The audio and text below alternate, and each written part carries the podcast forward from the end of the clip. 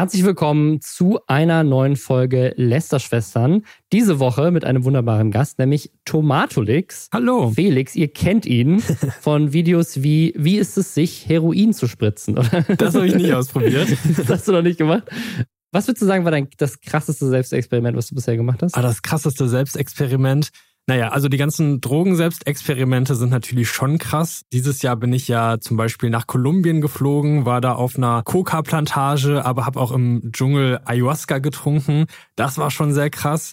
Aber ja, irgendwie jedes Thema ist auf seine eigene Art und Weise besonders, würde ich sagen. Das letzte, was ich von dir gesehen habe, war, glaube ich, im Swinger Club. Genau, das war, das war, auf jeden Fall das Video, was irgendwie voll durch die Decke gegangen ist. Warum auch immer, aber ich glaube, viele Leute interessieren sich für das Thema Swing, Sexpartys und so.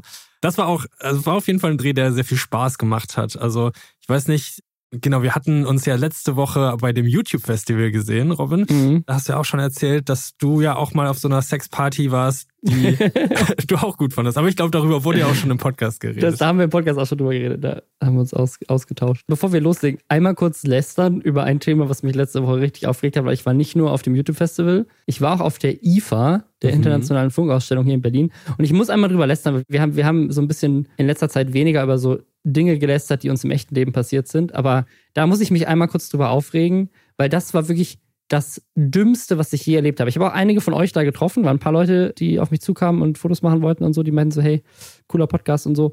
Das heißt, vielleicht können einige von euch das auch bestätigen, die ich da getroffen habe, aber ich habe in, meiner, in meiner, meinem ganzen Leben noch nie einen so dummen Anmeldeprozess mitbekommen wie bei der IFA. Und die IFA muss man jetzt sagen, falls ihr die nicht kennt, falls ihr da noch nie wart, das ist so mit einer der führenden Digitalmessen der Welt. Ne? Also da, da wirklich kommen Unternehmen aus der ganzen Welt, um ihre neuen technischen Innovationen vorzustellen. Mhm. Da gab es so AI, Roboter, alles, wirklich das, das modernste Ding auf der Welt. Aber der, wir kamen dahin und wollten uns an der Kasse Tickets kaufen. Das geht nicht. Die Kassen waren besetzt. Also da, an dieser Messe Berlin sind Kassen. Mhm. An diesen Kassenhäuschen saßen Menschen drin aber du konntest dir da keine Tickets kaufen. Okay. Stattdessen musstest du auf dem Handy die Website der IFA öffnen, die auch die schlimmst programmierteste Website der Welt ist, mal wieder so eine typische Natürlich. deutsche Software. Und mu musstest sich dann da anmelden. So, jetzt war das Ding, wir waren da zu dritt. Du musstest, du konntest nicht einfach sagen, ich möchte drei Tickets in den Warenkorb haben. Nein, Du musstest erstmal für jede Person, die da war, einen Account anlegen mit Mann, drei unterschiedlichen E-Mail-Adressen.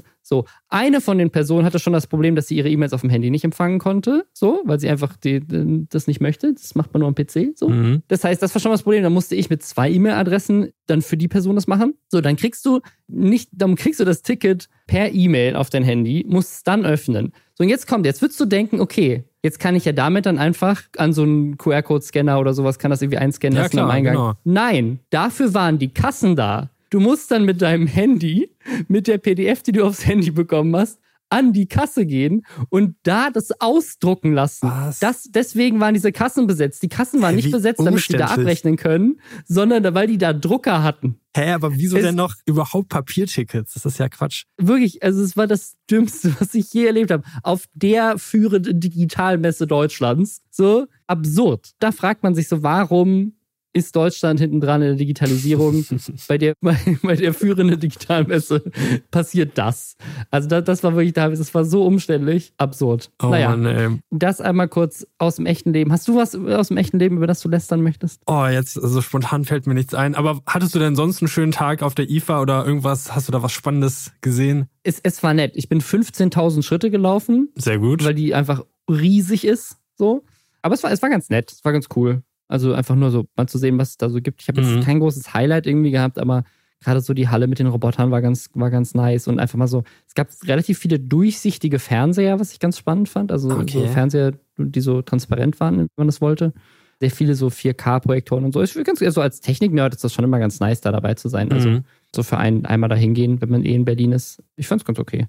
Aber ja, alles andere an der Messe ist bisschen weird. Naja, was auch ein bisschen weird war, sind die Themen dieser Woche. Wir haben nämlich einmal noch News von der Gamescom.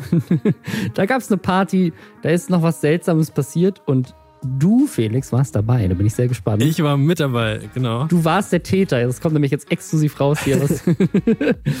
Es gibt ein Update zu Seven vs. Wild, was letzte Woche es nicht mehr in den Podcast geschafft hat. Es gibt Riesenbeef oder gab Riesenbeef in der letzten Woche zwischen zwei der größten YouTuber der Welt, nämlich Jacksepticeye und Mr. Beast. Dann gab es Drama rund um NFTs. Mal wieder. Das im September 2023. Wer hätte das gedacht, dass das noch ein Thema ist? Aber vielleicht ist es auch gerade deswegen Drama. Dann gibt es News zu neuen Join-Formaten. Die machen weiter lustige Sachen mit Influencern. Gwyneth Paltrow hat den vermutlich besten Influencer-Werbespot der Woche produziert.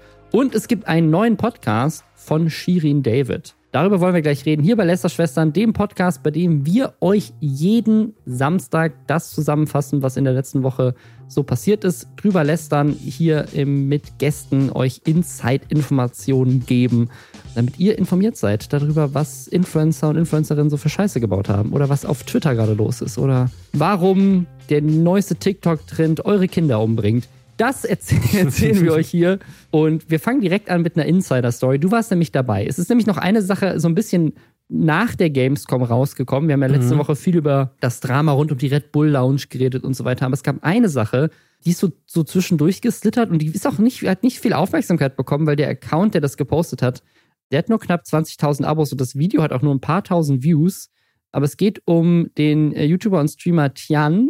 Der hat ein Video veröffentlicht, das auf der Gamescom seine Sachen angepisst wurden. Genau. Das ist auf jeden Fall eine verrückte Geschichte. Das ist eine sehr verrückte Geschichte. Weil man würde jetzt denken, hey, okay, auf der Gamescom, da gab es ja auch vor ein paar Jahren mal diese Geschichte, dass am Fortnite-Stand jemand hingekackt genau, hat. Genau, stimmt, das war im letzten Jahr. Das ist ja auch so ein ganz großes Ding gewesen.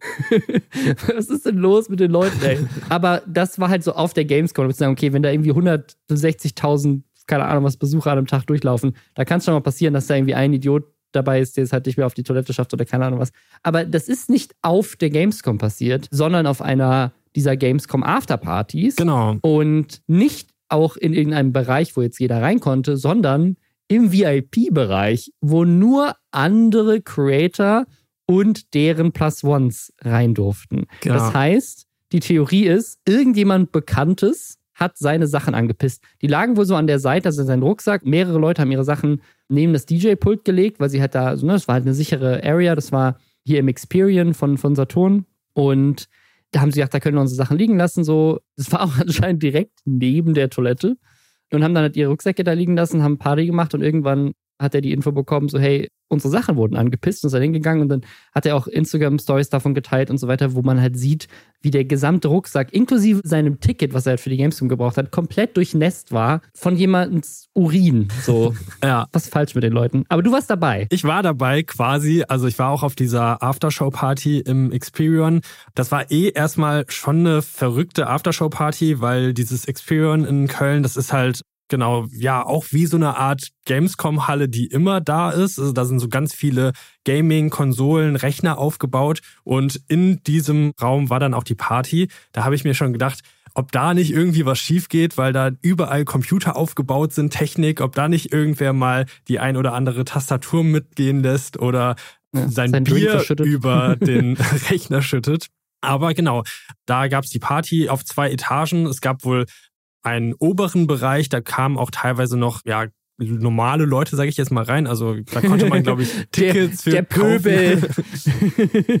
nee, ich glaube, das war so ein bisschen weniger exklusiv, weil man dafür irgendwie Tickets kaufen konnte oder sowas oder gewinnen konnte. Und dann gab es so einen unteren Bereich, da musste man so die Rolltreppe runterfahren und der war wirklich nur für Creator und deren Begleitung. Ich würde sagen, da waren vielleicht so, ja, um die vielleicht 100, 150 Leute in diesem unteren Bereich maximal. Da war so ein DJ-Pult aufgebaut, so ein kleiner Tanzbereich. Da gab es eine Bar, ein paar Kühlschränke, wo es irgendwie Freibier gab. Und da waren schon viele Creator unterwegs. Und da scheint das passiert zu sein. Also es war schon sehr warm, deswegen kann ich das verstehen, dass er irgendwie seine Sachen abgelegt hat. Und ja, hat sie dann mit Urin getränkt wiedergefunden ich denke mir halt so, also es war wirklich direkt daneben waren die Toiletten. Das heißt, eigentlich ergibt es gar keinen Sinn, warum man es nicht mehr so weit geschafft hat. Mhm. Und ich weiß nicht, das war halt auch, also das ist halt so ein Saturn, das ist ja auch komplett kameraüberwacht eigentlich. Also ich würde mich das jetzt nicht trauen, da einfach irgendwo hinzupinkeln. Vor allem, da war ja halt auch alles voll mit Menschen und es war, glaube ich, keine Ecke, die so komplett uneinsichtbar ist. Ja, vor allem auf die Sachen, also ich meine, abseits davon, also, dass man sich das nicht traut, so, weil man erwischt werden könnte, das ist halt so auch einfach unglaublich asozial. Also ich glaube, die Person, die das gemacht hat, muss hardcore betrunken gewesen sein. Ja, oder? voll. Also ich kann mir kaum vorstellen, dass jemand absichtlich die Sachen von irgendwem angepinkelt hat. Also das muss ja eher, keine Ahnung, jemand so betrunken ist gewesen sein, dass er es nicht mehr zur Toilette geschafft hat oder so. Aber auch das wilde Geschichte auf jeden Aber Fall. Es, es gibt da jetzt viele, viel, also viele Leute, die dann äh, sozusagen Theorien in den Raum geschmissen haben, wer hätte es sein können. Leute, Leute haben so, haben so Memes gemacht, also zum Beispiel haben sie so Tweets ausgekramt von irgendwie Brief, die halt irgendwann mal getweetet hat, ich hasse Rucksäcke. Aber so, so, aha, sie muss es gewesen sein. Also einfach so, ja, keine Ahnung, er selber, also hier Tian, hat auch in dem Video gesagt, so, hey, soll ich das leaken oder nicht? Also wenn ich rausfinde, wer es war, weil ich könnte ja wirklich die Karriere wahrscheinlich von irgendeinem Creator ruinieren. Weil er, also er geht sehr fest davon aus, dass es irgendwie ein anderer Creator war und nicht irgendwie irgendein anderer Gast, ja. weil es halt in dieser VIP-Area war. Und sein, seine Argumentation ist da so ein bisschen löchrig, weil er sagt, so Freunde von Creatoren würden sich ja nicht trauen, das zu machen. Ja, das Wenn er so, ist, warum würde ein anderer Creator sich das trauen? Also ich kann jeder gewesen sein, der da war, aber das ist das große ja, also zweite würd, Drama auf der Gamescom gewesen. Ich würde auch schon sagen, dass mindestens die Hälfte der Leute, die unten waren, eher so Begleitungen waren. Also allein mich haben noch irgendwie vier Leute begleitet, die keine Creator waren. Das heißt, dass da jetzt nur Creator unterwegs waren, würde ich jetzt auch nicht sagen. Das heißt, die Wahrscheinlichkeit, dass es auch wer anders gewesen sein könnte, ist auf jeden Fall gegeben. Aber ja, trotzdem irgendwie seltsam. Und also ich würde es schon gerne wissen, wer es gewesen ist. also soll er gerne mal verraten. Natürlich, ich, weil es da schon so ein bisschen möchte schon irgendwie die Person auch dafür zur Verantwortung ziehen, weil das ist schon echt nicht so geil. Ich, so. ich frage mich halt wirklich, ob es davon jetzt irgendwie so Überwachungskameraaufnahmen gibt und ob die ja, Experian-Mitarbeiter das jetzt so durchgeschaut haben und geguckt haben, okay, wer war's, wer hat da hingepisst, stelle ich mir auf jeden Fall interessant vor, die ganzen Aufnahmen nochmal so durchzugehen. Yes, bin ich mal gespannt. Vielleicht liegt es Saturn ja irgendwann. ja, und dann gab es noch ein anderes Update zu den Themen von letzter Woche, nämlich zu Seven vs. Wild und Andreas Kieling. Da hatten wir letzte Woche auch drüber gesprochen.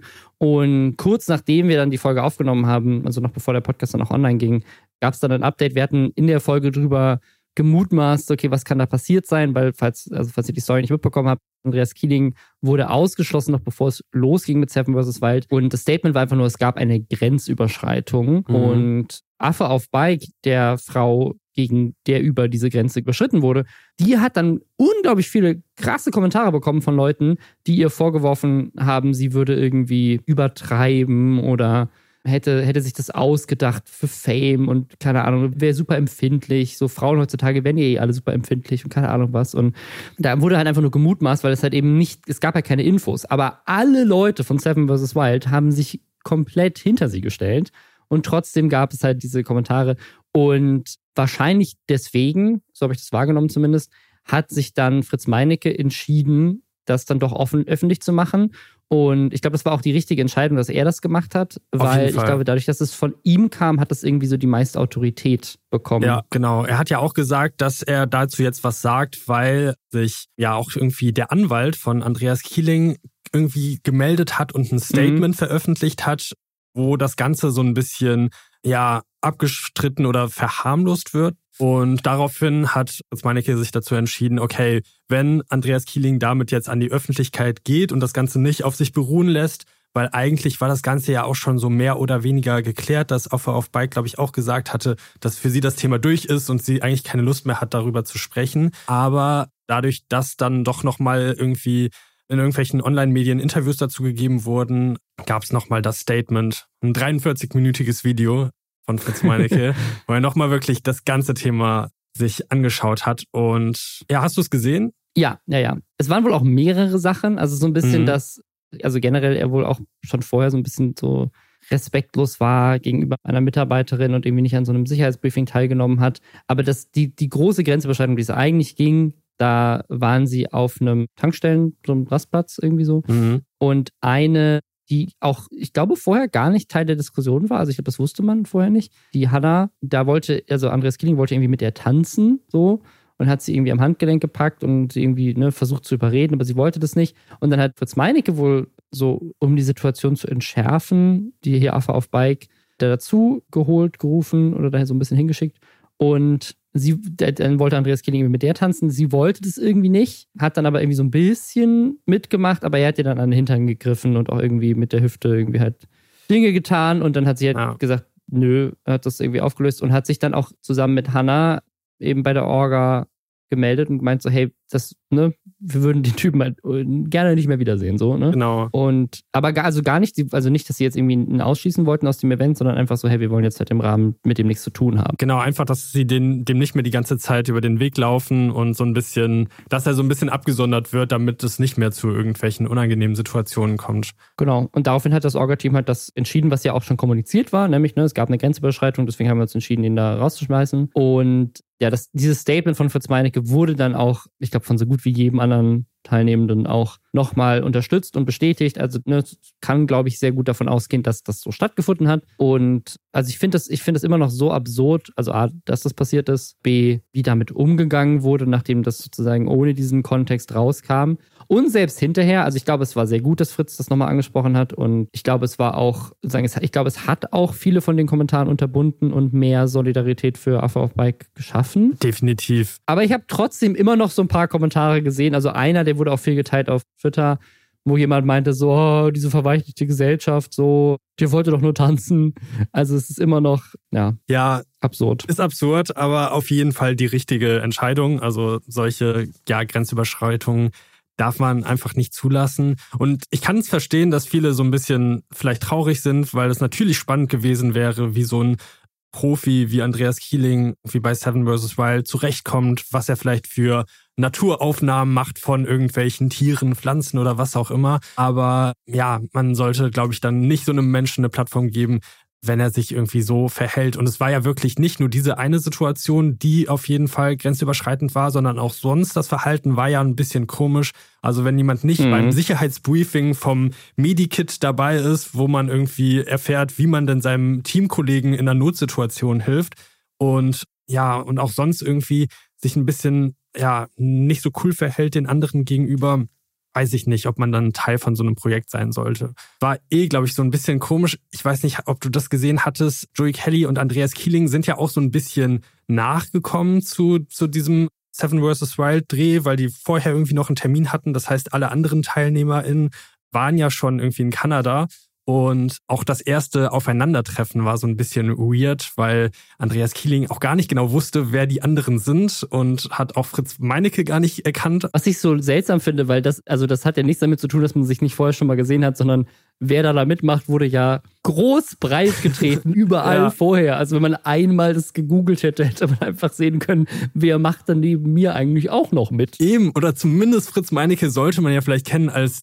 ja, die Person, die das ganze Projekt gestartet hat und so ein bisschen dafür steht auch mit, mit ihrem Gesicht. Ich frage mich auch wirklich, wie Andreas Keeling da so reingekommen ist. Also ob das dann über Joey Kelly lief, dass er ihn irgendwie mit reingeholt hat oder ob das Seven Wars Wild Team ihn irgendwie angefragt hat, weil das ein spannender Kandidat wäre? Ich weiß es nicht, aber ich, ich weiß ehrlich gesagt nicht, wie Joey Kelly da reingekommen ist. Aber also dieses Jahr läuft Seven vs. Wild ja bei Freevee auch schon vorher, also diese Amazon-Show. Mhm. Und, also die Show, diese, dieser Amazon-Kanal, quasi dieser Prime-werbefinanzierte Kanal ist das. Und bei hier, bei Auto Bullet, Bulletproofs, hier Arctic Warrior Serie, also dieser Seven vs. Wild, ja, Kopie ist vielleicht ein bisschen unfair zu sagen, aber sozusagen die Variante von Auto, Auto vs. Bulletproof, die so ein bisschen auf den Erfolg von Seven vs. Wild aufgesprungen ist, nachdem er da letztes Jahr mehr dabei war, lief ja auch bei Paramount Plus. Mhm. Und ich weiß, dass beide Shows von so einem, das ist so ein, so ein Typ, der hat, der arbeitet seit Jahrzehnten im Fernsehen und der hat quasi jetzt so eine Vermittlungsagentur, ist das, glaube ich, so ein bisschen mitgegründet, ah, okay. die sozusagen YouTube-Leute zusammenbringt mit klassischen Fernsehkontakten. Und soweit ich weiß, hat der sowohl dieses Freebie-Ding als auch das Paramount Plus-Ding vermittelt. Und ich kann mir vorstellen, dass der halt auch die Kontakte hat, um zu sagen, so, hey, wir holen da jetzt vielleicht noch ein paar mehr. Ich weiß es nicht, also es ist eine mhm. komplette Spekulation. Aber ich kann mir vorstellen, dass die so halt so klassische Fernsehgesichter da noch mit reingeholt haben. Vielleicht auch, um das Ganze so ein bisschen schmackhafter zu machen für Freebie, ne? Also, weil ah. vielleicht sozusagen der, der Selling Point so ein bisschen für für ein Amazon ist so, ne, also wir, wir kombinieren halt hier die klassischen Influencer mit Leuten, die sozusagen deine Eltern auch von Vox kennen. So. Das, da, vielleicht hat das damit auch was zu tun. Oh, ich bin aber eh sehr gespannt, wie das dieses Jahr laufen wird mit, mit Freebie und YouTube, weil ja irgendwo habe ich auch gehört, dass es ja irgendwie einen Monat vorher auf Freebie laufen soll, Seven vs. Wild, und dann erst auf YouTube. Einen ganzen Monat. Ich dachte, das wären, das wären nur ein paar, äh, paar Wochen. Ja, das, ja. das wurde mir bisher so gesagt. Also ich habe jetzt schon mit irgendwie einigen Creatern gesprochen, die auch mehr oder weniger mal da involviert waren. Und irgendwie so richtig klar ist es aber noch gar nicht, wann es wirklich dann startet. Aber es klingt so ein bisschen komisch, weil ich habe so ein bisschen ja, also wenn es wirklich einen Monat früher irgendwie dann auf Freebie laufen sollte, wäre es ja wirklich super schwer, dann die, die Sachen so, so geheim zu halten, wenn man ja, nicht ja. gespoilert mhm. zu werden, wenn dann einen Monat später erst das auf YouTube läuft und die YouTube-Reactions dann auch erst kommen. Aber ich bin sehr gespannt, wie das dieses Jahr laufen wird. Ja, das ist eine interessante Dynamik. Ich bin auch mal gespannt. Ich glaube, bei, bei Arctic Gloria war das so, dass es ja auch auf dem YouTube-Kanal auch lief. Also zumindest habe ich so die ersten Folgen und dann danach was, glaube ich, dann, also ich glaube Folge 1 und 2 oder so waren schon direkt auf YouTube auch zum Launch, um es so ein bisschen die Leute rüberzubringen zu Paramount Plus. Dann konntest du es, glaube ich, früher auf Paramount Plus angucken, aber ich glaube auch nicht, dass es, dass es so lange war. Mhm. Aber ich habe es jetzt auch nicht mehr in Erinnerung. Aber ich habe es komplett auf YouTube gucken können und hatte nicht das Gefühl, dass das jetzt irgendwie schon super alt ist. Mhm. Naja. Es gibt ein anderes großes internationales Thema gerade, was das Internet bewegt hat letzte Woche. Und das ist Beef. Ja. Beef zwischen Jacksepticeye und Mr. Beast. Möchtest du mal erzählen, was da passiert ist? Ja, sehr gerne. Also, es gibt einen YouTuber, Tom Simons, heißt er, glaube ich, der hat ein 15-minütiges YouTube-Video hochgeladen, in dem er und drei seiner Freunde, darunter eben Jack Septiceye, einen Lügendetektor-Test machen und ja, teilweise unangenehme Fragen beantworten. Und ich habe vor allem so einen kurzen Ausschnitt gesehen, der irgendwie überall auf Twitter rumging. Mhm. Und da beantwortet Jack Septiceye eben äh, Fragen über Mr. Beast. Und er wird zum Beispiel gefragt, ob er Mr. Beast mag. Darauf sagt er nein. Und der Lügendetektor bestätigt, dass das die richtige, die, die Wahrheit ist. Und dann kommt irgendwie die Frage, ob er denkt, dass Mr. Beast YouTube ruiniert hätte. Darauf sagt er auch ja was auch wieder stimmt. Und dann wird er gefragt, warum er das denn denkt. Und er meint dann, dass es jetzt irgendwie nur noch um Views, Geld und so weiter geht, also dass Popularität wichtiger ist als der Spaß. Und er sagt irgendwie, wenn Mr. Beast Videos länger wären, dann hätte er Spaß dabei. Und genau, daraufhin gab es eine große Diskussion. Ich habe den Tweet auch gesehen, weil Mr. Beast dann direkt darauf geantwortet hat. Mhm. Und irgendwie, ja, so ein bisschen sagt, dass es natürlich nicht so ist, dass er YouTube ruiniert hätte. Ja, fand ich auf jeden Fall sehr spannend, weil ich auch irgendwie das Gefühl habe, dass ja vielleicht gar nicht so ganz irgendwie falsch ist. Also es gab sehr viele ja, unterschiedliche ja. Meinungen. Was denkst du dazu? Also glaube, es ist, es ist ein bisschen komplexer. Also ja. das Beef ist inzwischen wohl auch nicht mehr, also die haben sich wohl wieder vertragen, haben miteinander geredet und ist okay. Falls euch Jacksepticeye nicht sagt, der hat 30 Millionen Abos und kommt so auch noch so aus dieser PewDiePie-Zeit. Mhm. Und der macht vor allem, oder ist, glaube ich, vor allem durch auch viel Minecraft-Content bekannt geworden. Hier der Tom Simons, den, den, das ist sein Vlog-Kanal, den kennt ihr vielleicht, Tommy Innit, der ist auch so ein ganz riesiger Minecraft-Kanal. Und das finde ich schon mal so ein bisschen lustig. Also ich weiß nicht, ob du dich noch erinnerst, aber es gab mal so eine Zeit, ähm, ich habe da mal eine Parodie zugemacht, Dead Adam ganz, ganz groß war. Also hier äh, Tuttle und Adi damals, mhm. die haben damals so ein, so ein Ding angefangen, haben irgendwie gesagt so, boah, so der ganze Content auf YouTube heute ist nur noch scheiße und so. Mhm. Und waren aber halt beide bek bekannt dafür für irgendwie Minecraft-Content und dass sie halt einfach Fakten vorlesen. Und da habe ich mich damals in der Dead Adam-Parodie so ein bisschen drüber lustig gemacht, dass ich meinte so, ja, ja, genau, es ist alles, alles außer Minecraft und Faktenvideos sind schlecht. Bei Jack Guy finde ich das so ein bisschen auch, ne? Weil es ist ja völlig okay, dass man jetzt mit Gaming-Content Spaß hat und so weiter. Und das ist auch, also, ne, ist einfach sein Content. Ich habe jetzt nie das Gefühl gehabt, dass er jetzt irgendwie, ich habe, glaube ich, jetzt auch noch nicht viel von ihm gesehen, ehrlich gesagt, aber so ja, vor, ich auch nicht. keine Ahnung, fünf Jahren, zehn Jahren, weiß ich nicht, das letzte Mal war, dass ich mir ein Jack Sackbecker-Video angeguckt habe, da hatte ich jetzt nicht das Gefühl, das war so ein ganz klassischer Gaming-YouTuber halt, ne? wie halt zu der Zeit, so wie halt so ein PewDiePie oder ein Tobaskis oder so, ne? Das ist halt so diese Art von so unterhaltsamen Gaming-Videos. Jetzt in letzter Zeit macht er viel so Horrorspiele. Das hat ja PewDiePie auch lange Zeit gemacht, ich glaube auch hier so Markiplier, so ein bisschen so die, diese Art von, von Content. Und ich, sage, ich will das jetzt gar nicht kritisieren in irgendeiner Form, aber man könnte schon sagen, ey, so du sagst, der hat, der hat YouTube ruiniert mit, mit so dem kreativen Content, den er macht. aber du machst seit irgendwie 15 Jahren nichts anderes, außer jede Woche halt ein Videospiel spielen. So, ne? Mhm.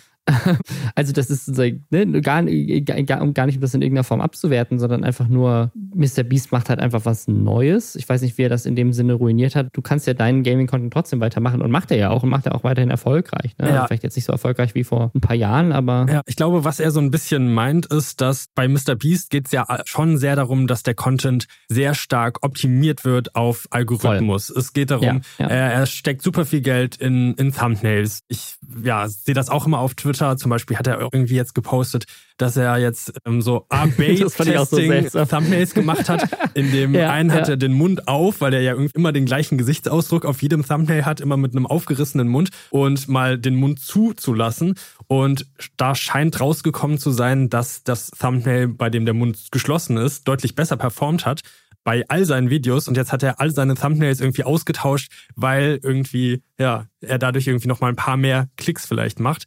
Und man merkt bei Mr. Beasts Content ja schon, dass das einfach sehr krass optimiert ist. Da wird ja sehr stark darauf geachtet, wie startet man ins Video, wie ist geschnitten, wird geschnitten, eine sehr hohe Schnittfrequenz. Und ich habe ehrlich gesagt manchmal das Gefühl, dass mir Mr. Beast Videos schon zu schnell geschnitten sind, dass es zu krass, zu viel passiert und ich denke ja. mir manchmal auch, eigentlich wäre es voll spannend, da noch so ein bisschen mehr zu erfahren, noch ein bisschen mehr auch über Mr. Beast, seine Gedanken, seine Gefühle zu erfahren, bisschen mehr, was noch hinter, dahinter steckt, weil ich habe manchmal das Gefühl, Mr. Beast ist ja mehr so eine Art Moderator seiner eigenen Videos und verstehe gar nicht, warum er dann so, ja, jetzt der größte YouTuber der Welt ist, weil man so wenig Personality irgendwie hat, die durch die Videos rüberkommt. Und früher hat man ja immer gesagt, irgendwie als YouTuber muss man irgendwie, man muss irgendwie nahbar sein, authentisch. Die Leute wollen irgendwie voll viel über einen erfahren und wissen. Und natürlich erfährt man über Mr. Beast durch super viele Interviews immer ganz viel, aber das, was am meisten dabei rumkommt, ist, dass er einfach sehr YouTube fixiert ist, dass er seine ganze Energie, sein ganzes Leben auf YouTube ja. ausgerichtet hat, um Content zu optimieren, sein ganzes Geld reinvestiert in den Content. Und ja, er hat keine richtige Persönlichkeit, habe ich manchmal das Gefühl. Ja, und ich verstehe auch komplett, was Jacksepticeye meint mit dem Mr. Beast Videos wären länger, wenn er wirklich Spaß dabei hätte. Das hat Mr. Beast auch, der hat das irgendwie auch gar nicht verstanden. Der hat, der hat kommentiert und das war, if he had fun, the videos would be longer. What does he even mean, lol? You think I've give up every hour of my life for 14 years if I didn't have fun? Und das ist nämlich genau, ich, ich glaube, das ist, das ist, ich glaube, er hat völlig falsch verstanden, was Jacksepticeye meint. Weil wenn du dir ein Mr. Beast Video anguckst, das ist ja so zercuttet, dass sozusagen, ich habe zuletzt dieses eine Million äh, Dollar Yacht Video da irgendwie angeguckt und dieses eine Million Dollar Vacation, ne? also wo er sagt, sagen, die gehen immer hoch von wir sind hier, das ist eine ein, ein Euro teure Yacht, das ist ein Euro teures Hotel. Das nächste kostet dann 1000, das nächste kostet dann 10.000, das nächste kostet dann 100.000, das nächste kostet dann eine Million, das nächste kostet eine Milliarde. Ne? Also teilweise sind diese Zahlen ja auch völliger Quatsch, aber das, das mal dahingestellt. Und da, also gerade bei diesem, bei diesem Hotelvideo reisen die halt quer durch die Welt. Ne? Mhm. Sie machen wirklich eine komplette Weltreise und verbringen aber rein sozusagen Watchtime-technisch, zeittechnisch in dem Video, in dem Hotel in der Schweiz oder sowas, dann aber, wenn es hochkommt, vielleicht zwei Minuten Content. Ne? Das ist so also, verrückt. Die sind da, ja. die sind da mit einem riesen Team angereist. Dann kommen noch die Sidemen vorbei. Also ein komplettes, eine komplette andere YouTube-Crew mhm. kommt noch aus, aus England extra dazu, damit mehr Promo ist. Dann fliegen sie nach Japan und da ist dann irgendwie PewDiePie dabei. Bei dem Yachtvideo äh, Pete Davidson dabei, plötzlich auf einer der Yachten und Tom Brady oder so. Also die holen dann wirklich einige der größten Promis der Welt mit dazu.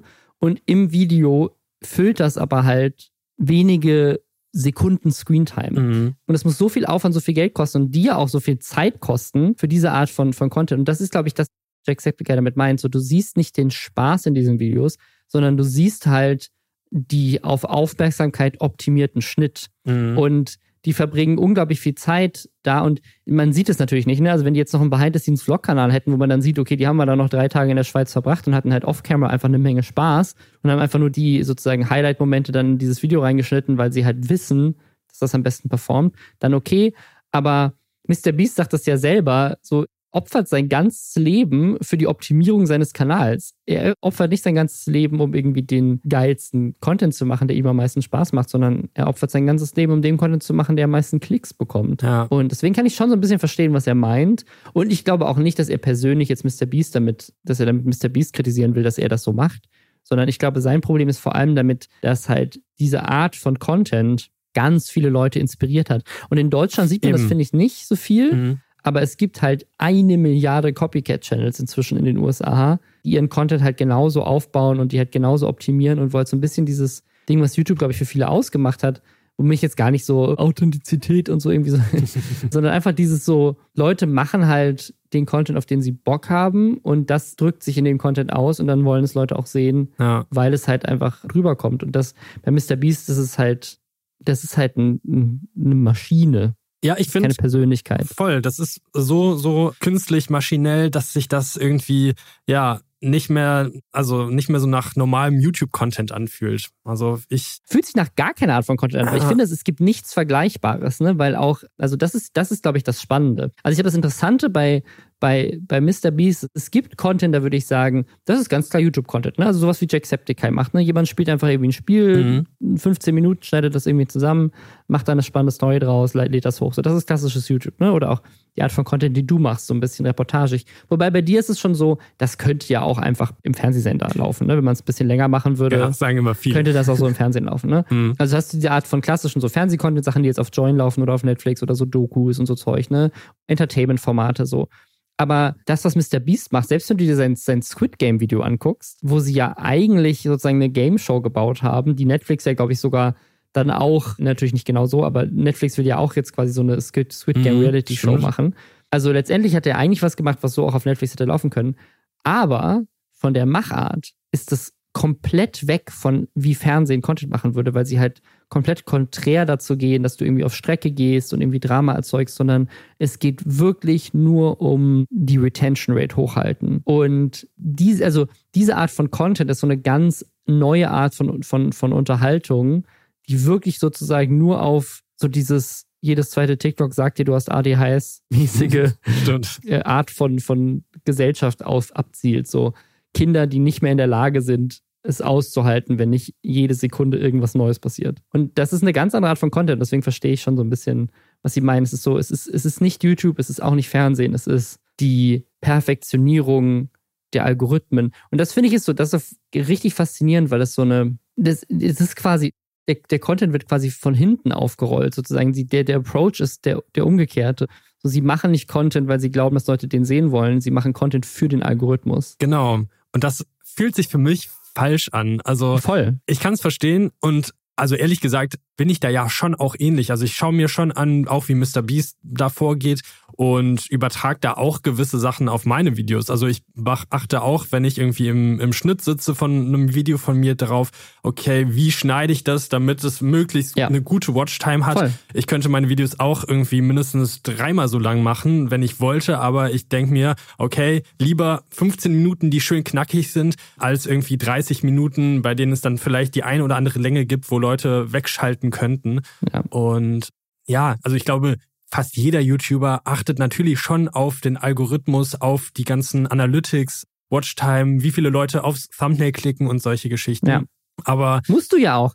Ja. Ja das, ich glaube, das ist, das ist auch so ein bisschen das, was er halt offenbart. Ne? Mhm. Also es ist so dieses, keiner will das irgendwie, aber alle wissen halt, dass wir es auch irgendwo müssen. Weil wenn du es nicht machst, dann werden deine Videos ja auch nicht eingeklickt. Also wenn du schlechte Watchtime hast und eine schlechte Click-Through-Rate, dann wird der Algorithmus das ja auch nicht weiter ausspielen. Also du, du bist ja so ein bisschen dem Ganzen noch ausgeliefert. Und daran ist aber nicht Mr. Beast schuld. Daran ist einfach die Art und Weise schuld, wie Empfehlungsalgorithmen funktionieren. Klar, genau. Das heißt, Mr. Beast nicht unbedingt die, ja, nicht der Schuldige davon, aber so ein bisschen so ein Symptom von, von dem Voll. Ganzen. Und ich glaube, deswegen regen sich Leute auf, weil er halt das Symptom am krassesten aufzeigt und halt es komplett durchgespielt hat, wie man es missbraucht, so ein bisschen. Ja. Oder miss also ausnutzt. Es gibt noch einen weiteren Skandal rund um Mr. Beast und andere Influencer diese Woche und NFTs, was mich auch ein bisschen überrascht hat. Bevor wir dazu kommen, machen wir noch einmal kurz Hashtag Werbung. Und zwar für Steuerbot. Da könnt ihr mit dem Code Schwester 10 Euro sparen. Die Steuerbot-App macht euch die erste Steuererklärung, die auch Spaß macht, weil man sie komplett über einen Chat macht. So als würde man einfach mit einem Steuerberater über WhatsApp schreiben und das super locker und unterhaltsam. Das nimmt auf jeden Fall den ganzen Stress, den Steuern sonst verursachen und dauert auch nur 20 Minuten und ist dann ready, um ans Finanzamt übermittelt zu werden, komplett digital über die offizielle Elster-Schnittstelle. Und so eine Steuererklärung zu machen, bringt dann im Schnitt 1095 Euro Steuererstattung und die App ist sogar komplett kostenlos, falls man weniger als 50 Euro zurückbekommt. Heißt, man kann hier eigentlich nur gewinnen. Jeder, der seine Lohnsteuerbescheinigung hat, kann seine Steuererklärung mit der App erledigen. Du musst keine Ahnung haben von Steuern und kannst auch keine Fehler machen. September ist die Steuerfrist für 2022, also wenn ihr es bisher aufgeschoben habt, dann unbedingt jetzt machen. Und mit dem Code Schwester gibt es nochmal 10 Euro Rabatt und wenn ihr den nutzt, dann unterstützt ihr den Podcast, spart Geld bei der Steuererklärung und kriegt vermutlich halt auch noch was zurück vom Staat. Also, Link in den Shownotes klicken und die Steuerbot-App direkt runterladen und den Code Schwester nutzen. In seinem neuesten Video hat Mr. Beast einen Shitstorm bekommen, so ein bisschen. Und zwar hat er Werbung gemacht wie er das halt macht, in, in dem Video werden halt lauter Sachen zerstört, unter anderem irgendwie ein Lamborghini genau. zerstört werden. Und währenddessen äh. macht er dieses Shoutout. Ich habe das Video gesehen und ehrlich gesagt, ich konnte gar nicht auf diese Werbebotschaft achten, weil ich habe die ganze Zeit geschaut, wie dann da irgendwie die Sachen kaputt gemacht werden. Ja, und ja. Ey, ich hatte gar keine Aufmerksamkeit. Aber parallel. so machen sie das ja auch. Ja. Also das ist ja auch absichtlich. Also dass sie die Werbung machen, während das Video eigentlich weiterläuft dass du eigentlich gar nicht so, dass du gar nicht wegschalten kannst, ist ja auch ein klassischer Mr. Beast-Trick, damit die Watchtime nicht abfällt. Voll. Weil wenn du die Werbung skippst, verpasst du einen großen Teil des Videos so. Aber in dem Fall war das wirklich, also normalerweise nehme ich die Werbebotschaft zumindest noch ein bisschen wahr, aber in dem Fall war das wirklich so, dass das so ineinander übergegangen ist, dass ich gar nicht mehr auf die Werbebotschaft gehört habe. Also ich hatte am Ende gar keine Ahnung, wofür da gerade Werbung gemacht wurde, weil das so bildintensiv war gerade. Das, also das kann sein, das würde ich in Teilen daran festmachen. Ich persönlich würde auch mal die Theorie in den Raum schmeißen, vielleicht hat das auch was damit zu tun, wie dumm das Produkt ist. und wie völlig absurd und uninteressant es ist. Und dass es deswegen vielleicht uns einfach nicht so sehr gecatcht hat. In Kombination damit. Mhm. Er hat nämlich Werbung gemacht für die Creator League. So. Mhm. Und Creator League klingt jetzt erstmal so, ah, okay, irgendwelche Creator treten gegeneinander an Nee, nicht so wirklich. Also Mr. Beast ist da gar nicht dabei. Macht nur Werbung dafür. Andere Creator geben da ihren Namen vorher, aber so wie ich das verstanden habe, nehmen die auch nicht so wirklich teil. Mhm. Äh, es geht nämlich um Folgendes. Du kannst dir für 20 Dollar einen Pass kaufen, einen Creator Pass. Und mit dem kannst du dann teilnehmen an einem E-Sport-Turnier. In diesem E-Sport-Turnier gibt es irgendwie acht unterschiedliche Teams und in diesen Teams sagen, die sind halt benannt nach beliebten Creatoren, die auch dafür werben, aber wo gar nicht so richtig klar war, sind das jetzt die Spielen, die da mit, sind das die Team-Leader, sind die dann auch am Zocken. Also du kannst selber irgendwie auch teilnehmen, wenn du dann gewinnst in irgendwelchen Qualifying-Turnieren, kannst du Teil von deren Team werden oder sowas. Aber eigentlich geht es bei diesem Community Pass. Deswegen ist es, man fängt schon an, wie bei der Werbung auch, komplett auszuchecken. So, weil, hey, was ist denn, was, was jetzt, wie?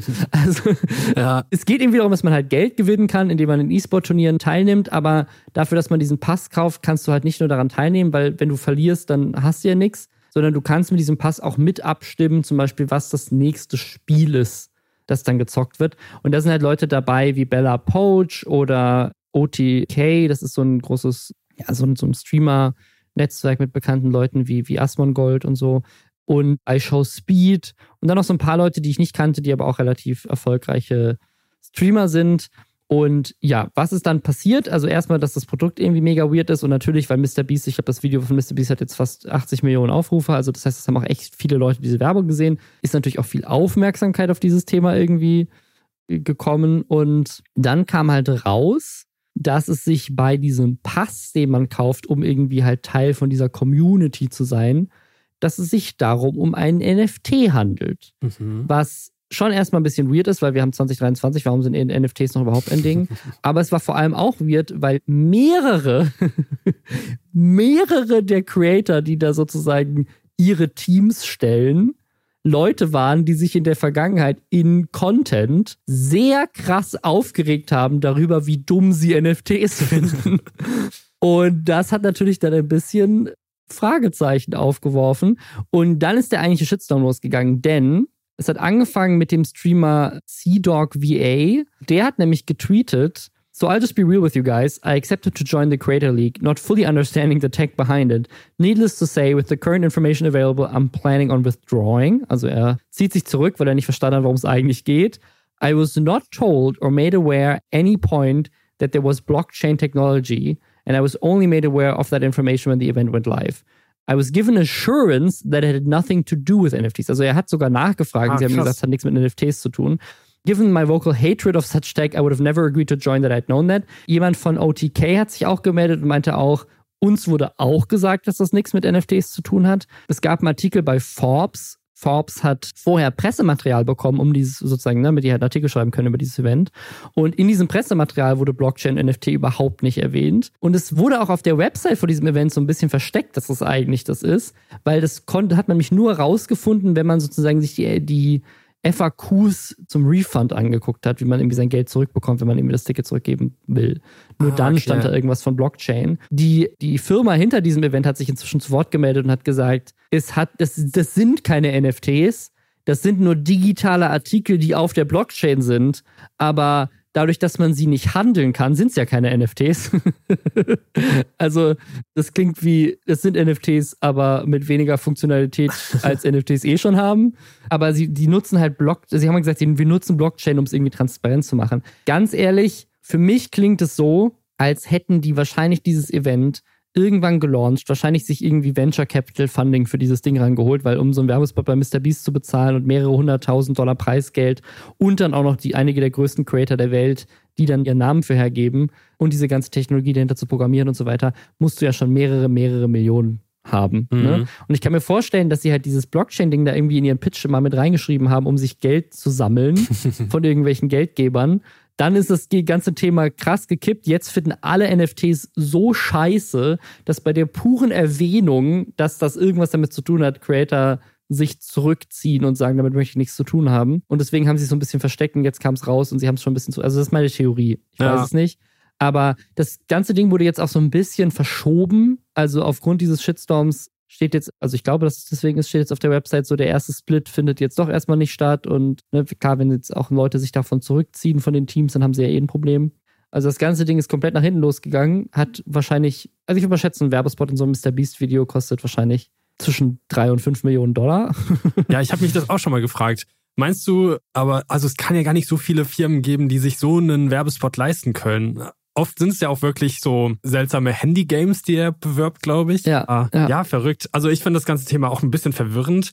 Andererseits denke ich mir, vielleicht ist das ja jetzt endlich mal ein halbwegs vernünftiger Use Case für NFTs. Also das ist irgendwie, also wenn man damit irgendwie Tickets verkauft und das eh irgendwie so ein digitales Event ist, vielleicht kann man damit mal mehr anfangen als mit so NFT-Bildchen oder so, weil grundsätzlich, also die Technologie dahinter ist ja auf jeden Fall spannend, so langfristig gesehen. Die Frage ist nur, warum? Also warum ja. muss es ein NFT sein? Also du kannst also sagen, jedes, jedes andere Event würde sagen, du erlegst dir einen Account an und kommst ein Ticket. Mhm. Vor allem dadurch, dass du es in dem Fall ja auch nicht wiederverkaufen kannst. Und da gibt es eigentlich keinen Sinn. Sagen, das, also warum muss es im Hintergrund irgendwie Blockchain sein, wenn du auch einfach, naja, also ich weiß es nicht. Ich, was ich ganz spannend finde, was mein Fazit aus dem ganzen Ding ist, ist mir so, so ne, klar, ja, irgendwie große Influencer machen Werbung für irgendwas, für das sie sich nicht wirklich informiert haben oder wo sie tatsächlich, also wirkt es ja in dem Fall, tatsächlich aktiv belogen wurden, damit sie zusagen. Mhm. Das, das ist natürlich krass. Aber was ich so spannend finde, ist etwas, was ich vor einem Jahr oder mehr und auch in diesem Podcast Lisa schon vor, vor Jahren gesagt hat, dass dieses Thema NFTs so absolut scheiße ist. Ich habe, ich glaube, es ist ein bisschen über ein Jahr her ein Video gemacht zum Thema Metaverse und so. Und da wurde ich noch relativ heftig kritisiert. Also da haben auch mehrere Leute dann Reaction-Videos gemacht, die so aus diesem Space kommen, die so NFT und, und Metaverse-Content machen, haben dieses Video kritisiert und meinten, du, du wirst schon sehen, so in einem Jahr wird Meta krass, wir werden alle im Metaverse leben und so weiter. Nee, also es ist überhaupt nichts passiert und es ist jetzt sogar so, dass alle NFTs so scheiße finden. Keiner dieser NFTs, die Leute vor irgendwie anderthalb Jahren gehypt haben, ist mehr irgendwas wert. Mhm. Und jetzt ist es sogar schon so, dass sozusagen Unternehmen verstecken müssen, dass sie irgendwas mit NFTs zu tun haben. Und wenn dann rauskommt, dass irgendwas mit NFTs, dass dann Influencer sofort auf die Barrikaden gehen und sagen so, warte mal, ich habe extra gefragt, ob das irgendein NFT-Bullshit ist, damit möchte ich nichts zu tun haben. Also das zeigt ja einfach, wie krass Kritiker recht hatten und wie sehr sich auch die Sache gewendet hat in den letzten anderthalb Jahren. Also ich meine, es ist wirklich Februar 2022 gewesen, mhm. dass Montana Black noch Werbung gemacht hat für NFTs, in denen Hakenkreuze zu sehen waren. also ja, immer noch, immer noch Thema. Es gibt ein weiteres Creator-Event. In Deutschland. Du gerne mal vorstellen. Ja. In Deutschland. Und da muss man kein NFT verkaufen, sondern nur Join-Abo. Ich glaube, man muss nicht mal ein Join-Abo kaufen. Stimmt. Und zwar gibt es jetzt die Bundesstreamer-Spiele, die von Join und von Trimax irgendwie veranstaltet werden. Und ich glaube, so mega viel ist noch gar nicht bekannt, wenn ich mich da nicht täusche. Aber anscheinend wird es sowas geben wie Bundesjugendspiele mit Streamern. Ja, also ich finde das eigentlich ganz, ich finde das ganz lustig und ich finde, das ist so ein, so ein spannendes Ding, was gerade immer mehr passiert. Also irgendwie halt, ich meine, das passiert jetzt auf Join, aber auch irgendwelchen Twitch-Kanälen. Es gab ja jetzt gerade dieses Battle of the Socials, wo genau. irgendwie Fußballspiel war zwischen TikTok und Instagram und YouTube und Twitch-Stars und so. Ich finde eigentlich die Idee sozusagen so, das, das macht das Fernsehen ja seit Ewigkeiten. Was ist der Unterschied zwischen dem und der VOG-WM oder sowas? Ne? Eigentlich keiner. Mhm. So, ne, einfach, es wird irgendein Sport genommen und Promis nehmen daran teil. Und jetzt wird da irgendein Sport genommen und Streamer nehmen teil. Wirklich, wir sind zurück in, keine Ahnung, Anfang der 2000er auf ProSieben. Ja. Nur halt jetzt bei Join, was auch ProSieben ist. Und das ist halt nicht Stefan Raab ist, sondern Trimax. Trimax ist der neue Stefan Raab. Aber ich muss ja. sagen, ich finde es eigentlich ganz geil, weil ich finde sozusagen, ich finde es irgendwie ganz lustig, wenn so, wenn so Streamer, keine Ahnung, jetzt halt weit werfen müssen und Weitsprung machen müssen und Hochsprung machen müssen und keine Ahnung, Würdest du 400 äh, Meter Lauf und so. Ich glaube, da würde ich tatsächlich mitmachen. Also auch wenn ich komplett unsportlich bin und schon in der Schule ja. das nicht gut konnte, wäre das so ein Event, das ist anders als Fußball spielen. So bei Fußball hätte ich so gar keinen Bock, aber so anzutreten gegen andere unsportliche Leute Leute und man muss so auf so auf so Boxkämpfe und so hätte ich auch keinen Bock. Aber auf so ein Leichtathletik-Ding, das ist ja einfach nur lustig. So, da, da tust du dir nicht weh. So, es geht nur um deine eigene Leistung und nicht irgendwie so, jetzt kann man Fußball kickst du dann irgendwie, keine Ahnung, wenn du dann derjenige bist, der das Tor verpasst hat oder sowas, mhm. dann sind alle sauer auf dich. Aber bei, bei Leichtathletik so, das ist einfach nur lustig. Wenn du irgendwie schaffst, so 1,50 Meter weit zu springen und alle anderen schaffen 6 Meter, dann ist es einfach nur lustig. Weißt du, dass du so ein Lauch bist. Das ist einfach unterhaltsam. Das stimmt. Aber ja, deswegen, ich, da, das ist das erste Event, wo ich denken würde, da hätte ich eigentlich Bock. Ja, also, liebes Join-Team, wenn da noch ein Platz frei ist, dann meldet euch doch gerne mal beim Robin. Würde ich auf jeden Fall gerne sehen. Also, hab da schon Respekt vor, weil also ich weiß nicht, also ich war jetzt im Leichtathletikunterricht in der Schule jetzt auch nicht der allerbeste und sich dann da vor, was weiß ich, wie viel tausend Leuten, ja, zu blamieren, ist vielleicht auch ein bisschen unangenehm. Ja, ich, ich weiß es nicht. Ich, ich, ich habe ich hab da, glaube ich, viele Schamgrenzen abgelegt. Aber auf jeden Fall interessant, wie viele neue Events es gibt in so eine Richtung, weil ich habe das Gefühl, dass es dieses Jahr nochmal stark zugenommen hat. Also ich war dieses Jahr, Anfang des Jahres war irgendwann so ein Game Boy Royal, wo irgendwie so Völkerball quasi gespielt wurde. Das war so das erste Mal, dass ich bei so einem Event dabei war und das war schon verrückt zu sehen. Und ich habe das Gefühl, dass seitdem irgendwie jeden Monat mindestens ein, zwei Streamer-Events sind.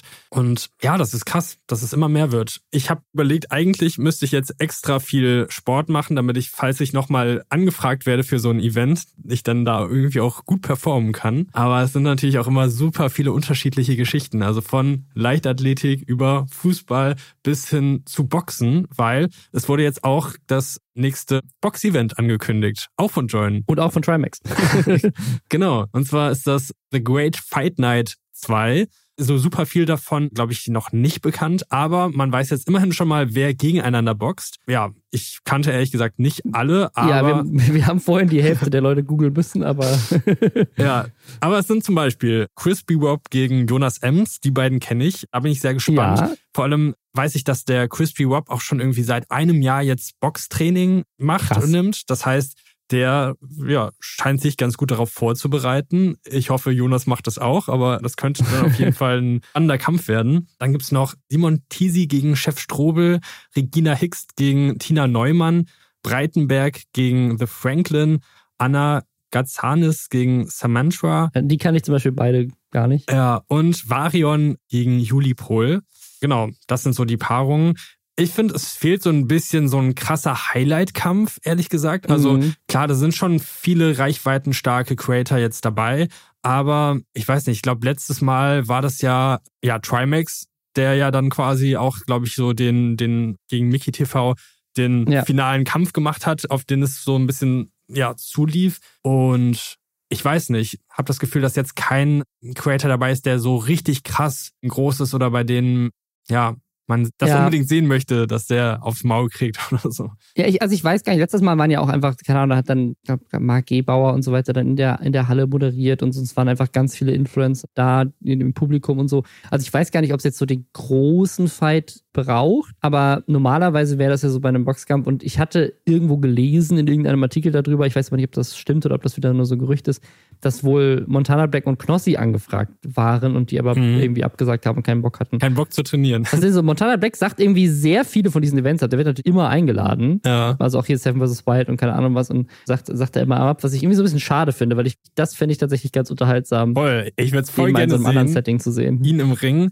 Andererseits, ich kann es auch verstehen, weil ganz ehrlich, der hat's nicht ich nötig. Ich machen, ich verstehe es komplett. Ich, ja, genau, ich wäre jetzt auch nicht so mega heiß da drauf. Oder also wenn, dann muss man halt schon einfach viel trainieren. Und ich glaube, da ist Montana Black einfach so ein bisschen bequemer. Der sitzt zu Hause, streamt und ja, hat's irgendwie nicht nötig, irgendwie sich das anzutun. Und ich meine, er kann da ja eigentlich auch nur bei verlieren. Also wenn er dann da irgendwie, ja, aufs Maul bekommt, dann, ja, wirkt das nicht so cool. Und ich glaube, er hat da so ein bisschen Respekt vor. Ja, also ja, ich kann es verstehen. verstehen kann. Und ich glaube auch, ich weiß nicht, wie, ja, wie das so bezahlt ist, aber ich weiß auch nicht, ob das jetzt reichweitenmäßig so einem Montana Black irgendwie noch was bringen würde, wenn er sich dann da in den Boxring stellt, dass ihm dann noch mehr Leute folgen oder so. Ja, vor allem, also vor allem, wenn er dann verliert, weil dann, dann kriegst du im, im Chat wahrscheinlich für den nächsten Monat nur noch so ja. Kommentare, da hast du, glaube ich, auch keinen Bock drauf. Ja. Es gab noch eine Sache diese Woche, die ich einfach unglaublich amüsant fand und meiner Meinung nach eine der genialsten Twists von Influencer Marketing ist, die ich je gesehen habe. Und zwar Gwyneth Paltrow, also die sehr bekannte Schauspielerin, die inzwischen auch sehr bekannt dafür ist, dass sie mit Goop so eine seltsame Esoterikfirma hat, die richtigen Scheißleuten andreht. Die hat Werbung gemacht. Also ist, zumindest ist es, ist es so bei Leuten angekommen. Es ist ein Clip, der wurde auf TikTok gepostet von so einer Marke, die so probiotische Pillen verkauft, so Nahrungsergänzungsmittel. Mhm. Und die haben es auf ihren TikTok-Account gepostet und dann wurde es natürlich repostet von lauter Leuten, weil es halt einfach so lustig ist, auf ihren TikTok-Accounts mit Stitches und so weiter und wurde auch auf Twitter viel geteilt. Und der Grund, warum es so lustig ist, ist, das ist in der Küche von Gwyneth Paltrow. Es sieht so aus, als würde sich in ihrer Brille ein Skript von ihrem Handy reflektieren, das sie einfach abliest. Und das ist halt einfach das billigst produzierteste Video der Welt. Das ist wirklich einfach Handy, Selfie-Kamera, schlechter Winkel. Sie lutscht so ein bisschen an dieser Pille. Also es ist so eine, so eine Kapsel, weißt du, so eine, die sich so in, dem, in der Magensäure auflöst. Mhm. Also nichts, wo man jetzt so lutscht wie irgendwie so ein Bonbon, aber sie lutscht da so dran wie so ein Bonbon, so das so zwischen den Lippen und so, oh, na, diese probiotische Pille, geil. Und im Hintergrund fängt dann aber, nachdem zwei Sekunden redet, ihr Sohn an, mit der Espressomaschine Milch aufzuschäumen. Das, das, heißt, du verstehst ja. die Hälfte nicht von dem, was sie sagt. Es ist einfach nur. Es ist so unfassbar laut. Also man versteht wirklich gar nicht, was gesagt wird. Und das ist so ja. gut. Ja, und das, aber das ist halt so ein 11 Sekunden Clip, wo sie sagt so, hey, diese Pille von, die ist einfach mega geil, die nehme ich jeden Morgen. Dann haben die das einfach gepostet. Und die Leute haben sich so krass darüber lustig gemacht, weil sie dachten so, ich glaube auch der Job-Kommentar unter dem, unter dem TikTok von dieser Firma war so, she said, one take, that's all you're gonna get, I'm gonna get paid either way. So, also Leute haben, Leute haben halt, sind halt davon ausgegangen, okay, diese Marke hat Gwyneth, weil die es ja auf ihrem TikTok-Account gepostet haben, mhm. diese Marke hat Gwyneth Paltrow Geld dafür gezahlt, dass die für die so ein Influencer-Statement aufnimmt. Und sie hat sich halt einfach wenigsten Mühe gegeben, wie man sich dafür geben kann. Man hätte das ja einfach nochmal neu aufnehmen können, zumindest ohne Milchschäumer. Auch die Art und Weise, wie sie drüber redet, wie sie diese Pille lutscht, wie sich das in ihrer Brille reflektiert, so. Es wirkte halt einfach wie das dümmste Ding der Welt. Aber deswegen haben alle drüber geredet. Und am Ende kam dann aber nochmal der Twist, dass die Marke und auch Gwyneth Paltrow dann behauptet haben, nee, wir haben die gar nicht dafür bezahlt. Die findet diese Pille einfach geil und wir haben das halt bei uns, sie hat das irgendwie bei sich erst in der Instagram-Story gepostet. Das hat aber bisher keiner, ich habe auch einen Artikel dazu gelesen, keiner hat das bisher verifizieren können, dass das wirklich in der Story von ihr war. Okay. Aber vor allem, weil das halt auch das cleane Video war. Also ich weiß gar nicht, wie du eine Instagram-Story, also mit einem, ja. Screen, mit einem Screen-Recording wäre ja auch immer noch der Name oben zu sehen. Hm. Also es war das, es war der clean Feed von diesem Video, der bei ihnen gepostet wurde. Deswegen wirkt es schon so, als hätte sie ihnen dieses Video einfach aus der Camera Roll geschickt oder keine Ahnung, sie haben es halt irgendwie bearbeitet. Ich weiß es nicht, aber so das, deswegen, ne, sie behaupten, sie hätten das einfach aus ihrer Story geklaut und dann bei sich gepostet, weil sie halt die Firma cool findet. Aber sie kennt auch irgendwie die Gründerin, vielleicht hat sie es ihnen doch geschickt, so, aber anscheinend dann halt nicht bezahlt. Es ist ein bisschen wirr, mhm. aber so oder so finde ich es mega lustig, weil ich glaube, niemand hätte dieses Video in irgendeiner Form beachtet, weil es halt, es ist Gwyneth Paltrow, es ist irgendeine so weirde Pille, die Firma kennt keiner so, ne? Es ist, wäre völlig egal, wenn das Video nicht so scheiße wäre. Und das finde ich, ist ein ganz lustiger Twist. So, ist Werbung, also kann man, kann man sozusagen dadurch, dass Leute sich über die Werbung dann aufregen, was ja auch schon öfters mal passiert ist, und in dem Fall einfach, weil die Werbung so billig produziert ist, kann man dadurch Buzz erzeugen, mehr als es sonst. Also wenn Gwyneth Paltrow einfach ein normales Video gemacht hätte, ohne Milchaufschäumer im Hintergrund, hätte das niemand beachtet und mhm. keiner würde diese Firma kennen. Also ist es eigentlich gutes Marketing, obwohl es schlecht ist? Ey, ich kann mir echt gut vorstellen, dass das tatsächlich so, so ist, weil ich habe irgendwie als irgendwie Montana Black dieses Gönnergy released hat, habe ich irgendwie das auch getestet und habe es irgendwie nicht so mega gut bewertet. Und daraufhin hat meine Cousine gesagt, dass sie das irgendwie gesehen hat bei mir und jetzt das voll spannend findet, weil sie, weil es halt irgendwie nicht irgendwie äh, super gut bewertet wurde, dass sie jetzt sich noch mehr fragt, wie das denn tatsächlich schmeckt und das deswegen mal ausprobieren ah. möchte. Also, ah, okay. Ja, oh, stimmt, du hast recht. Jetzt möchte ich auch Gönnergy trinken, weil jetzt möchte ich wissen, wie scheiße es ist. ja, also ey, ich kann mir schon vorstellen, dass das so langfristig so ein Ding ist. Oder ja, ich habe das auch früher irgendwie bei, keine Ahnung, bei Tanzverbotsvideos gedacht, als er noch so seinen Einkauf gezeigt hat mhm. und so weiter, dass gerade so, so Anti-Werbung auch irgendwie besonders gut funktionieren kann. Also mich catcht das ehrlich gesagt auch so ein bisschen. Und ist jetzt natürlich hm. die Frage, ob das irgendwie geplant war, also ob das, ob sie einfach ja, Influencer-Marketing so krass verstanden hat, dass sie wusste, okay, hier, mach diesen Milchschäumer an, damit es möglichst kacke wird, damit das jetzt möglichst viele Leute sehen. Oder ob das schon eher so ein bisschen, ja, dahin gekackt wurde, dass sie sich nicht so viel Mühe gegeben hat. Das Lustigste finde ich auch, also sagen wir mal, das war wirklich eine organische Instagram-Story von ihr und nicht bezahlt und irgendwas und es war gar nicht geplante Werbung, selbst dann hätte ich diese Story nochmal neu aufgenommen. Ja, auf also, jeden Fall. warum? Es ist einfach so, so gar kein, es ist einfach so, I don't give a shit. So, es ist mir egal, ob meine Follower gar nichts verstehen, was ich sage. Ich lade es einfach hoch. Ja. Richtig gut. Wurde auch was anderes Neues hochgeladen diese Woche nämlich ein neuer Podcast, mal wieder ein neuer Influencer-Podcast, hat das Licht der Welt erblickt und zwar von Shirin David. Die hat das ja angekündigt, dass es einen Dirty-Podcast geben wird, also benannt nach ihrem Eistee. Der Eistee ja. ist auch groß platziert als Logo in der Ecke und auch beide haben einen Eistee vor sich stehen, neben sich stehen. Was ich absurd finde an diesem Podcast ist, dass es, glaube ich, der teuerste Videopodcast ist, den ich je gesehen das habe. Das Set sieht echt extrem krass aus. Also, die haben ja wirklich so eine komplette, so eine Studiohalle gemietet und da so ein richtiges Set reingebaut mit großer Couch, mit Teppich, mit so einer Kulisse, mit Vorhängen, wo auch irgendwie der, der Gast dann irgendwie so rausläuft und so eine Showtreppe ja. quasi runterläuft. Das ist absurd. Ja, also ich, es gibt, glaube ich, nichts Vergleichbares. Also klar, so in, in, in den USA Views von David Dobrik oder sowas, die haben sich da auch ein aufwendiges Set in sein Haus reinbauen lassen, aber das, was sie da macht, ist ja schon wirklich einfach, wie du schon meinst, einfach ein richtiges Studio gemietet. Also es ist schon eigentlich, eigentlich ist es mehr eine Sendung als, ein, als irgendwie ein Podcast. So. Also sieht auf jeden Fall so aus. Das, was ich aber an diesem Podcast so, also ne, sie interviewt in der ersten Folge Shindy. Ich bin jetzt überhaupt nicht so groß drin im Deutschrap, aber ich habe mal wieder gemerkt, wie alt ich bin. Weil in den ersten Minuten werden so Sachen gesagt, das, das hat mich so ein bisschen ans Jugendwort des Jahres erinnert, wie wir neulich als Thema hatten, wo ich dachte, was sagt sie denn da? also direkt am Anfang, es fängt halt an, dass Shindy irgendwie da rauskommt und sich dann halt auf diese Couch setzt und sie ihn dann erstmal nach einem Outfit-Check fragt. Also er muss halt zeigen, was für, was für teure Kleidung er anhat und so weiter. Und das T-Shirt, was er anhat, ist aber gar nicht teuer. Das ist so ein, einfach nur so ein Tee mit Nate Dog drauf. Und dann erklärt er so ein bisschen, warum er dieses T-Shirt anhat. Und dann sagt sie, kommt unfassbar. Ja, keine Ahnung. Also ich, ich weiß, was sie damit meint. Also das heißt, also ich, ich glaube zu meinen, was sie damit meint, heißt, dass das T-Shirt cool ist. genau. Aber es kommt und das T-Shirt kommt unfassbar. Und dann als nächstes, das, ich glaube, es passiert sogar vorher äh, chronologisch, das war auch noch so eine Sache. Er kommt rein und sie stellt ihn halt so vor und sagt so, hey, ist einer der bestangezogensten, coolsten Menschen Deutschlands, keine Ahnung was. Ne? Ne, macht so ein bisschen, schmiert ihm Honig um den Mund so ein bisschen, ne? Und er kommt rein und sagt so, hey, voll geil, wenn sozusagen alle Vorstellungen so wären, dann würde ich mehr Interviews geben. Und dann ist ihre Antwort darauf, er kommt rein, er setzt die Statements. Ich meine, was, was für ein Statement hat er gerade gesetzt, dass er mehr Interviews geben würde? was? Und, und dann ist so eine andere Stelle direkt danach, wo er halt sein Outfit, dann muss er noch seinen Schmuck vorstellen. Und dann stellt er seine Uhr vor und es ist halt so eine Patek Philippe irgendwas, keine Ahnung, ich habe keine Ahnung von Uhren, irgendeine teure mhm. Uhr auf jeden Fall. Und er sagt aber halt, dass er nicht ganz genau weiß, ob er das jetzt richtig gesagt hat und dass er vielleicht jetzt ausgelacht wird, wenn er irgendwas falsch gesagt hat, so das ist. Und dann sagt sie, und das, meine Damen und Herren, das sind Facts.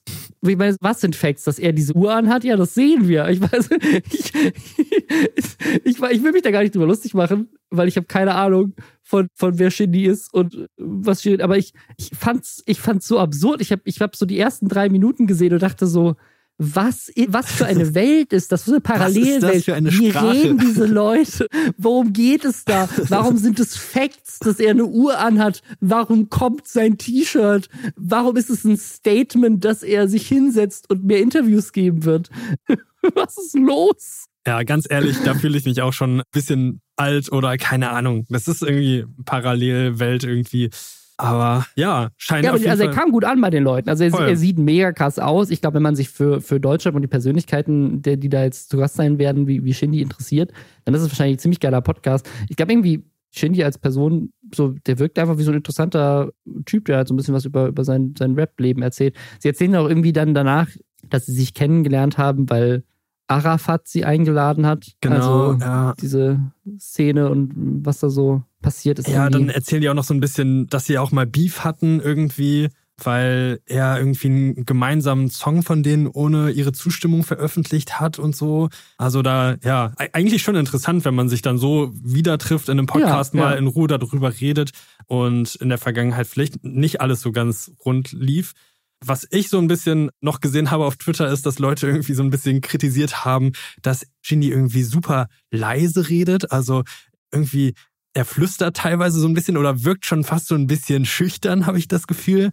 Er sagt zwischendurch, glaube ich, aber auch, dass er irgendwie seine Stimme so ein bisschen schonen muss, weil er jetzt irgendwie auf Tour geht. Aber das war schon, ja, also er hat sehr leise geredet. Das fand ich schon ein bisschen verrückt. Ja, also generell, also ne, ist einfach nur so, da wie er wirkt. Das wirkt irgendwie wie ein sehr entspanntes Interview aber ja, ich, ich keine Ahnung, die Dynamik in diesem Setting, wie die beiden da sitzen, die Kommentare von Sherry David so den ersten drei Minuten, ich fand es einfach nur, ich fand es wie so ein, so ein Einblick in so ein, in so ein Paralleluniversum, von dem ich keine Ahnung habe. Ja. ja. Vielleicht ist es auch deswegen spannend für manche Leute. Ja, voll. Aber vielleicht war sie auch, auch selber ein bisschen aufgeregt. Ich meine, das war ja auch jetzt ihre Stimmt, erste Podcast-Aufnahme. Ja, ja. Ich bin sehr gespannt, was da jetzt für weitere Folgen, weitere Gäste kommen. Und ja, also wenn du an deine erste Podcast-Folge zurückdenkst, da, da lief ja vielleicht auch noch nicht alles so ganz rund und es war vielleicht noch ein bisschen, bisschen anders. Können mir vorstellen, wenn sie sich da so ein bisschen eingroovt, dass schon ein spannender Podcast werden kann. Also ich, ich glaube auch, dass es jetzt schon ein spannender Podcast ist. Also wie gesagt, es wird viel drüber geredet, wird viel drüber geredet über Shindy, was er da erzählt hat und so. Mhm. Und ne, es, ist, es ist auf jeden Fall eine ganz interessante Dynamik, es ist ein geiles Set. Ich glaube, wenn man sich dafür interessiert, das ist ein mega spannender Podcast. Also ja, könnt ihr mal erzählen, falls ihr euch im Rap-Business auskennt, ob das ein spannender Podcast für euch war oder nicht. Bin ich mal gespannt, was ihr so sagt und ob ihr auch der Meinung seid, dass dieser Podcast unfassbar kommt. genau. Ich finde, du bist auch unfassbar gekommen und hast einfach, bist hier reingekommen, hast die Statements gesetzt. Genau, ähm, ja, das, das, war das, heute mein, mein, Ziel hier.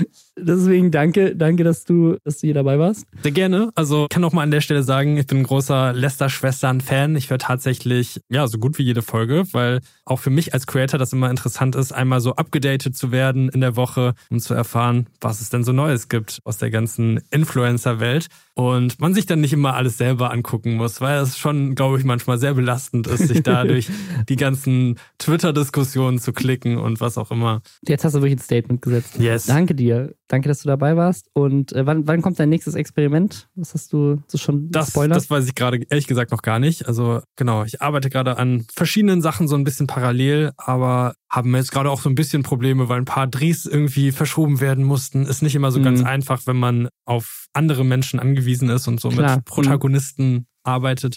Aber jetzt gleich geht's nach der Aufnahme direkt ins Büro und dann wird weiter wie bei Mr. Beast das nächste Video optimiert. Welche Drogen nehmen wir als nächstes?